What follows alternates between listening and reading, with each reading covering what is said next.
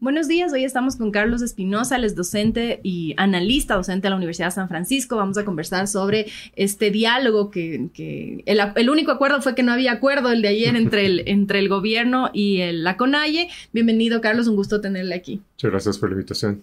Carlos, eh, ¿cómo analizan, eh, cómo analiza usted esta primera, estos primeros anuncios que hace tanto la CONAIE como el gobierno? Ellos hablan de seis puntos de discusión, tres puntos en los que hay coincidencias, era la palabra que utilizaba la ministra Vela, no acuerdos, aclararon tanto los representantes de la CONAIE, eh, de los líderes de los sindicatos y el, el gobierno, pero decían hay otros tres puntos en los que todavía no hay ni siquiera esas coincidencias.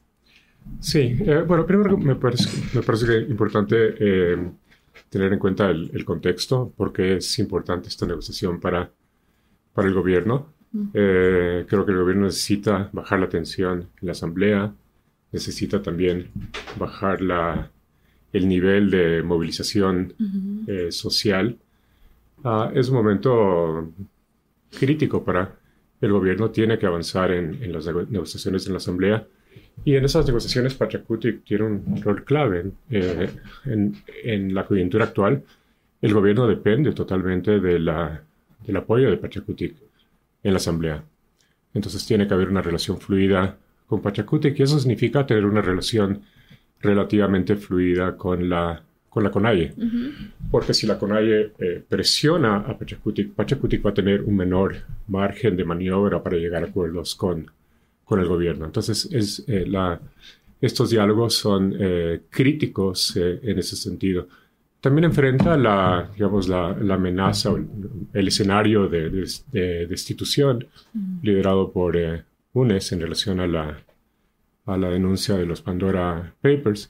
Y recordemos que ese, ese escenario potencial, creo que es bastante improbable, pero ese escenario potencial depende del tema de la conmoción social. Entonces es importante que el gobierno desactive eh, cualquier eh, eh, situación que pueda ser leída como una coyuntura de, de conmoción social.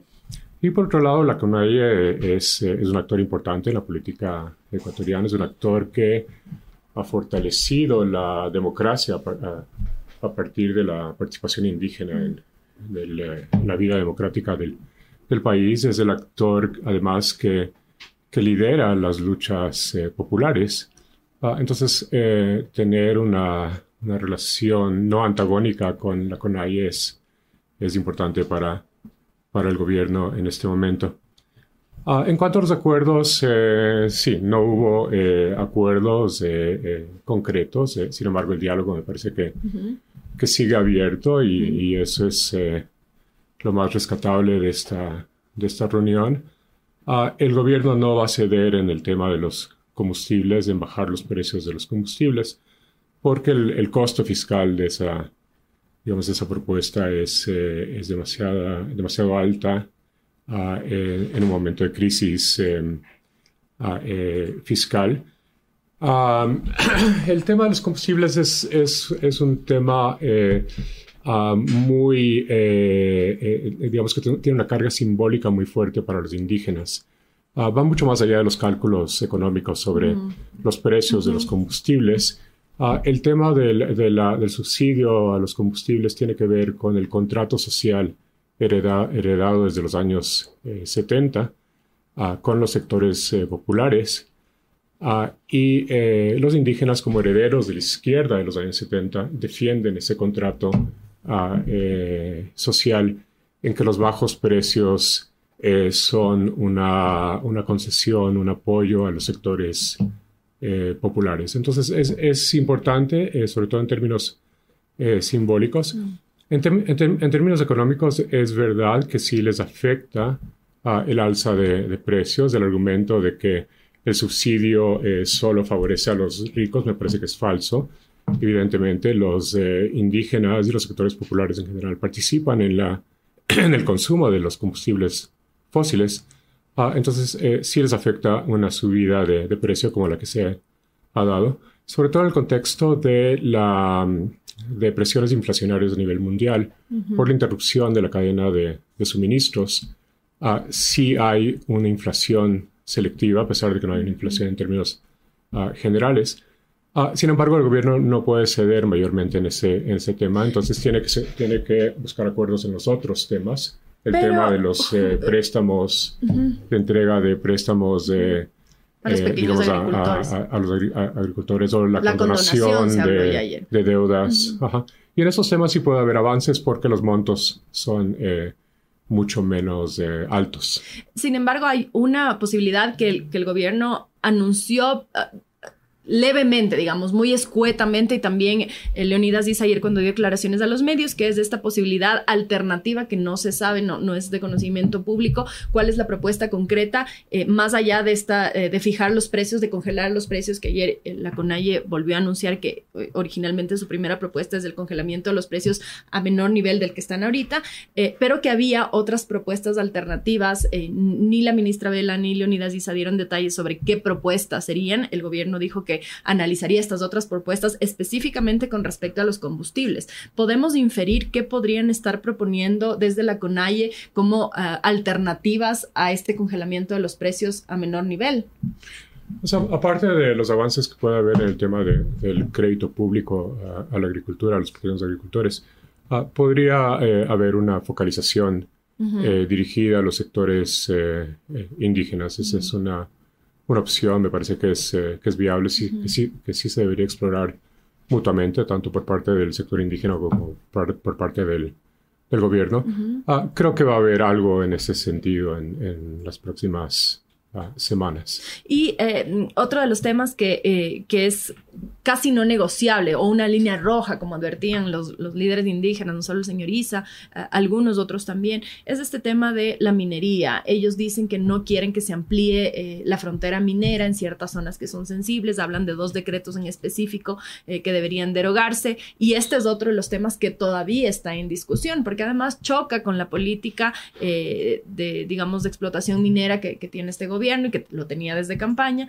Em, ¿Cómo allí podrían llegar a acuerdos? que también son temas muy opuestos. ese es un tema eh, clave porque esa va a ser la próxima negociación en la, en la Asamblea ah, y va a ser una, una, negociación mucho más complicada. Eh, la, la, negociación sobre la ley tributaria me parece que, que va eh, a, a, tener avances, se va a llegar a un acuerdo en el tema tributario. La, la propuesta de, de Lazo es una propuesta eh, sensata, basada en el, en el eh, principio de la progresividad de los impuestos. Es casi una propuesta socialdemócrata. Muchos gobiernos de, de centro izquierda eh, quisieran implementar ah, una propuesta como la que está implementando Lazo. En cambio, en el, tema de la, del, en el tema de la minería y, del, de, y de la frontera petrolera, ah, las divergencias son mayores. El, movimiento indígena quiere restringir eh, en un grado significativo la explotación minera y el gobierno quiere explotar eh, eh, al máximo los recursos mineros y petroleros del, del país. se ha hablado de una, de una alza de la producción de petróleo a un millón de barriles. duplicar, al día, duplicar, la producción. un crecimiento ah, importante en las exportaciones mineras. Entonces, ese es un tema en el que hay ah, una enorme eh, diferencia de, enormes diferencias en las perspectivas, una enorme divergencia. Ah, y va a ser muy difícil eh, negociar en la Asamblea y va a ser muy difícil eh, negociar en estos diálogos con la con AIE. Yo creo que lo que el gobierno puede ofrecer es la no explotación en las zonas que ya han sido definidas como, como sensibles y cumplir Ah, con esa eh, eh, promesa. Ah, pero evidentemente la CONAIE va a pedir más, va a pedir una ampliación, me parece, de, la, de las áreas eh, protegidas. protegidas, sí. ¿Cómo el Ecuador está ah, impulsando a nivel internacional en, torno a Galápagos? Exacto, Ah, sí. entonces- y, y, y ahí, eh, um, cuando ahora que hubo la COP y que el, el gobierno justo anunció este tema de Galápagos, algunos líderes indígenas decían por qué se está dejando de lado la Amazonía con el mismo, debería mirarse con el mismo enfoque que se está mirando a Galápagos. Por lo tanto, en este nivel eh, es posible llegar a un acuerdo porque parecen desde afuera temas demasiado opuestos entre la propuesta del gobierno y la propuesta de la CONAIE como para encontrar un punto de encuentro. Sí, eh, va a ser, eh, va a ser difícil. Ah, eh, eh, ah, sí, creo que el gobierno tiene que estar preparado para una ampliación eh, de las zonas protegidas, eh, como se está dando an- eh, a, nivel de la, diga- digamos, a nivel de, de Galápagos. Ah, eh, y que eso tiene que ser parte de, de un verdadero gobierno del, del encuentro. Creo que Lazo sí ha evolucionado hacia una, hacia una eh, identidad política más centrista ah, y que el tema ambiental tiene que formar parte de esa identidad política eh, centrista. El país tiene que llegar a consensos, es la única forma, eh, el- digamos, la, es la única vía a la gobernabilidad. Ah, y en lugar de ser vista como una eh, necesidad, ah, creo que debería ser visto como una, como una virtud. Un gobierno realmente que, eh, que sea un gobierno de consenso, ah, que busque satisfacer a los diferentes eh, sectores de la, de la población. Y hay márgenes de lo no negociable, porque esa ha sido una pregunta recurrente eh, en el gobierno, porque hay ciertas cosas a las que en reuniones entre miembros del gobierno y prensa, no necesariamente para ser publicadas, sino para anunciar ciertas eh, medidas que se van a venir, etcétera, se ha hablado mucho de que hay líneas que no se van a negociar, de líneas que no se van a pasar, que quizá en el discurso público han sido más moderadas, pero que han sido anunciadas como tal. Ayer la ministra evitó hablar de, de líneas rojas porque dijo que, que están en conversaciones y que mientras estén en conversaciones pues no hay líneas rojas. Pero desde afuera se pueden advertir algunas líneas eh, que el gobierno no va a negociar, como el tema de los combustibles que, que usted mencionaba hace un rato. Sí, el tema de los combustibles me parece que, que, que no es negociable en el, ah, en el tema minero y, y petrolero. Creo que hay un, un- un poco más de, de margen de, de, de flexibilidad. Ah, eh, va a haber explotación minera y, y petrolera, pero ah, quizás la reactivación eh, no se debe basar exclusivamente en esos sectores y la búsqueda de, de inversión eh, internacional debe ser más amplia. Ah, y esa es una opción. Entonces creo que en ese tema eh, eh, tiene que haber flexibilidad para que la agenda legislativa de, de Lazo eh, siga avanzando, para que logre gobernabilidad, para que eh, logre bajar las, la tensión eh, social. Y otro de los, de los temas que estaba en discusión ayer y que se volvió a poner en la mira era este pedido que hacía la CONAIE de transmitir en vivo las eh, negociaciones. Es decir, eh, no es esta la primera vez, pero volvió a pedir el señor Isa cuando ya se sentó en la mesa frente al presidente Lazo que no dejara, que permitiera que la prensa se quedara para poder hacer una transmisión en vivo. Decía él, porque nosotros no tenemos nada que esconder. El presidente, pues no, dieron paso, sac- nos sacaron los periodistas que estábamos ahí y eh, luego en el comunicado que emite la SECOM dicen que nunca ellos eh, contemplaron la posibilidad de que el diálogo sea público. ¿Qué análisis se puede hacer sobre esto? Eh, el- eh, ¿Valía la pena que sea un diálogo de puertas abiertas?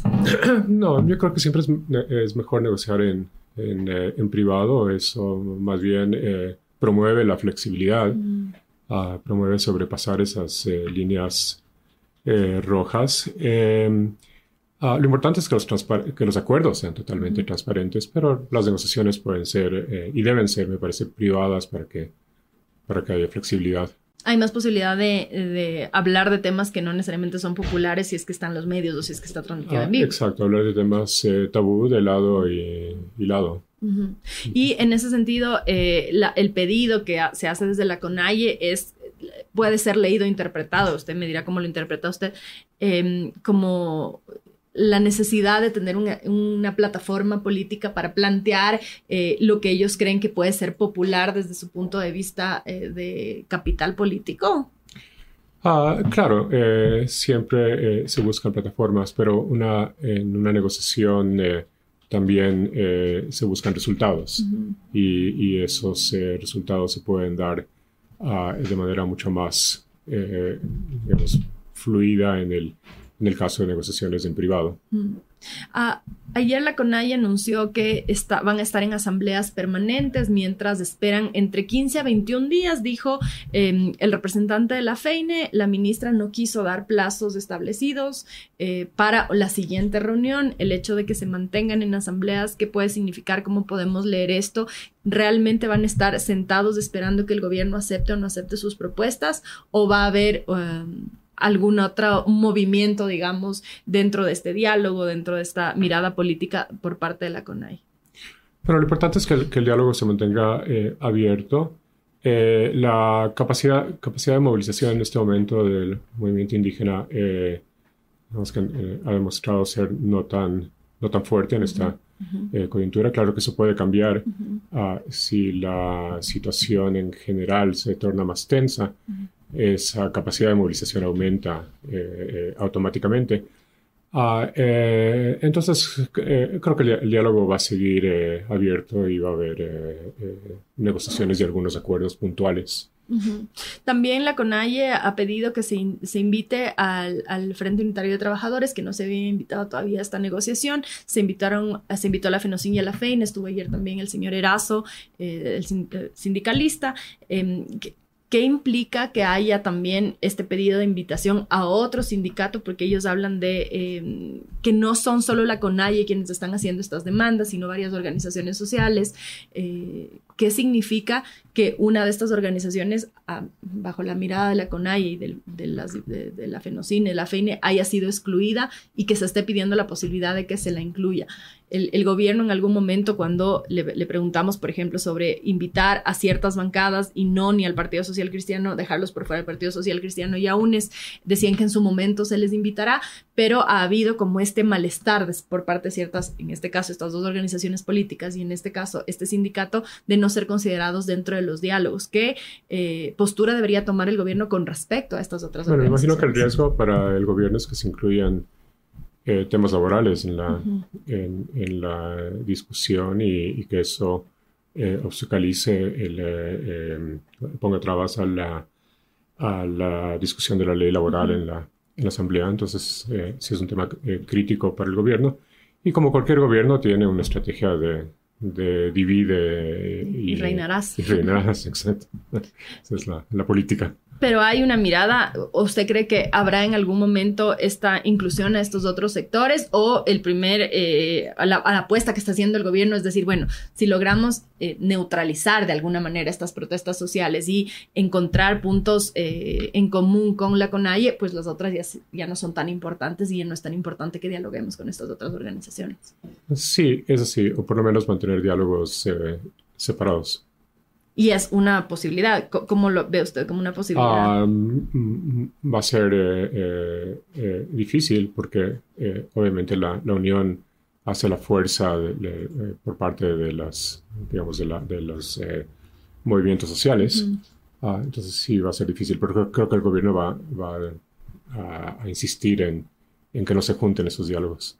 ¿Qué va a pasar mientras este tiempo pasa? Es decir, mientras se esperan estos 15 o 21 días del tiempo que se ha contemplado para volver a tener un diálogo, eh, ¿cómo podemos mirar o, adelantar el panorama que podría darse tanto en las relaciones con Pachacutic, eh, que están muy atadas a las relaciones con la CONAI, pero que se quedan de alguna manera congeladas mientras avanza este diálogo? Eh, ¿Qué podemos avisorar sobre las relaciones con Pachacutic mientras tanto con lo que tiene que seguir pasando? Bueno, se viene en estos días la negociación sobre la, la ley eh, tributaria. Ah, eh, creo que sí hay un contexto para que haya avances y, acuerdos en, en, cuanto a la, a la ley tributaria y que eso va a bajar la, la tensión. Eh, el gobierno tiene que mostrar flexibilidad ah, y tiene que desoír a las facciones más, eh, digamos, más de, derecha dentro del gobierno, eh, por ejemplo, las, la facción eh, libertaria, ah, y buscar ah, consensos sobre el proyecto de ley que se, que se envió. ¿Y va a ser posible mientras esto quede en espera? Yo creo que sí, y que va a ayudar a, a, bajar la tensión con la CONAIE y y, para que, y, a que haya mayor apertura uh, de lado y lado en el, en el diálogo con la, con la No soy tanto optimista en cuanto a las posibilidades de, gobernabilidad, siempre y cuando haya flexibilidad y el gobierno defina eh, una identidad política y un proyecto eh, más centrista ah, em, y, que lo haga no solo de manera estratégica, sino eh, de manera, digamos, principista.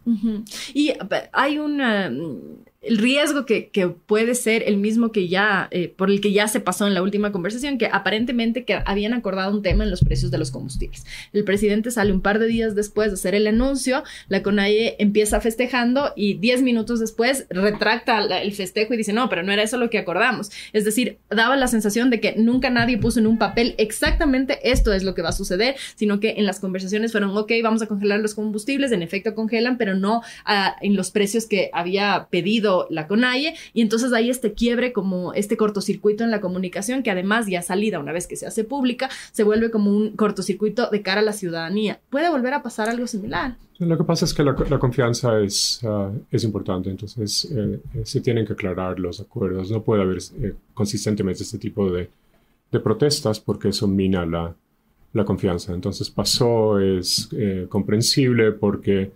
eh, el, tema de los, eh, en el tema de los combustibles no hay eh, mayor margen para la flexibilidad, pero no puede volver a pasar. y de lado y lado hay que aclarar los, los acuerdos en el momento que se hagan públicos. ¿Pero qué es lo que falla ahí cuando esto ah, ocurre? creo que capacidad de, negociación por parte de la, del, del movimiento ah, indígena en que debería asegurarse de que no haya eh, eh, digamos, el, eh, em, ah, estos quiebres o esta falta de claridad en opacidad en, en, los acuerdos, correcto. Es decir, una vez que ya se termina la reunión, no se vuelve a leer, no sé, un acta, porque hasta me estoy imaginando la reunión, no hay un acta que se dice, ok, los acuerdos en los que quedamos son un, dos, tres, cuatro, sí, señores, no, señores, eso parece que no había en ese momento, da la sensación, al menos cuando el anuncio sale a, darse como se da y eh, la CONAI responde como responde. Sí, también un poco menos de maquiavelismo por parte de la, del, eh, del gobierno, porque sí puedes ah, ser muy estratégico, pero también tienes que mantener la eh, la, confianza entre las, entre las partes.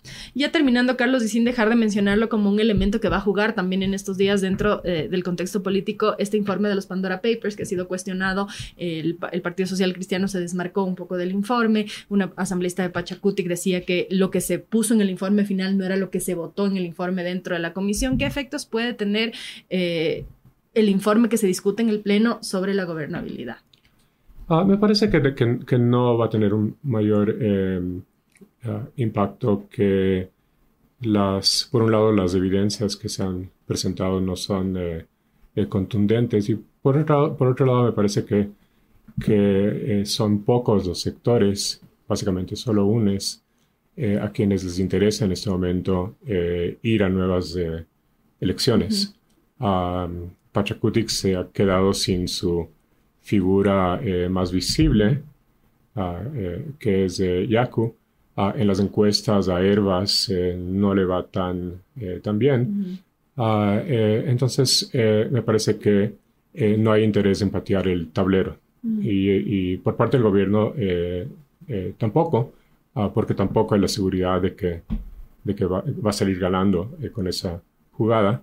También hay un mínimo de respeto por las normas eh, eh, democráticas ah, y, cierta resistencia a no ir a esa opción, eh, que en realidad, a pesar de que está en la Constitución, es una, es, es una opción que no fortalece la, la democracia, porque la, la, democracia significa construir consensos con los actores que están en el, en el terreno Ah, y eh, patear el tablero es, eh, eh, me parece que no es tan democrático.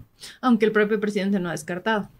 No lo ha descartado, lo, mantiene como una amenaza, pero me parece que, que, ya se pasó ese, ese momento en que el gobierno seriamente contemplaba esa, esa posibilidad y que había facciones dentro del gobierno que querían impulsar esa opción para implementar un programa eh, digamos, mucho más liberal, neoliberal, libertario. Quedaría en segundo, en segundo lugar, digamos, de ese momento congelada también esa posibilidad. Yo, creo que, eh, que, sí y felizmente para la, el, el, fortalecimiento de la democracia en el país. Mm, muchas gracias, Carlos, por haber estado aquí. Gracias por la invitación. Esta fue la conversación con Carlos Espinosa, analista y docente de la Universidad San Francisco. Recuerden que pueden volver a escuchar esta y todas las entrevistas en su plataforma de podcast favorito. Nos encontramos la próxima semana a partir de las ocho y media de la mañana. No se olviden también que pueden registrarse en el próximo taller de la Escuela GK sobre los principios del Media Training, que será la próxima semana, lunes y martes. Eh, por ahora me despido, que tengan un excelente día.